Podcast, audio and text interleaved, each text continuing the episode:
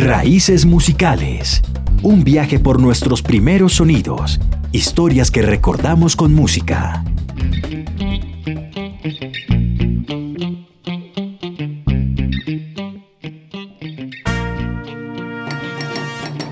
Bueno, ¿cómo están? Mi nombre es Nicolás Aguirre y hoy estoy acompañado de Daniel Arias. y estamos haciendo dos ejercicios a la vez de podcast y teniendo en cuenta una temática que me gusta muchísimo que es la música. Dani, vos y tu gusto musical, ¿de dónde salió? Pues mira que mi gusto musical, eh, yo escucho mucho pop y reggaetón y es casi que todo lo contrario a lo que se escucha en mi casa, porque desde que tengo memoria y recuerdos, en mi casa todos los días escuchan o Tropicana o Candela Estéreo. Ven y si escuchas reggaetón y escuchas pop, ¿cómo uno puede pasar, no sé, de Rodolfo Icardi a sentir esa sensibilidad pop tan tuya, sabiendo que tú vienes desde el guapacheo, de la fiesta de diciembre? Pues mira que de hecho no me incomoda, yo disfruto bastante el- esa música guapachosa todavía, pero simplemente un día me desperté y estaba cansado de todos los días escuchar las mismas canciones, la misma música, el mismo ritmo. ¿qué artistas, qué artistas así que suenan harto en esas emisoras recuerdas si tienes tú todavía atados a tu corazón?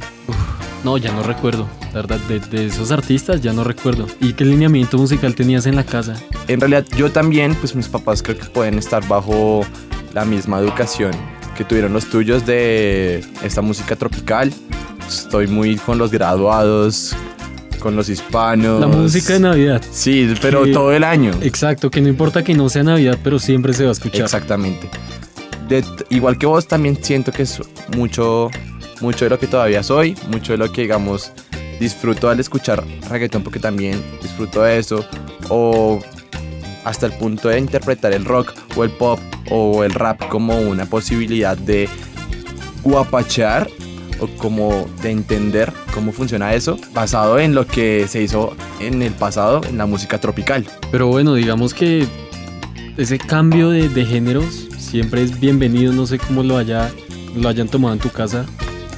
El caso es que es importante que desde la casa o desde nosotros mismos y con nuestros amigos y en nuestros círculos entendamos que la música nos configura a todos como personas y es importante, sea de lo que sea de nuestras raíces, entender que todo este universo musical que tenemos está gracias a el respeto y a la tolerancia entre personas y géneros.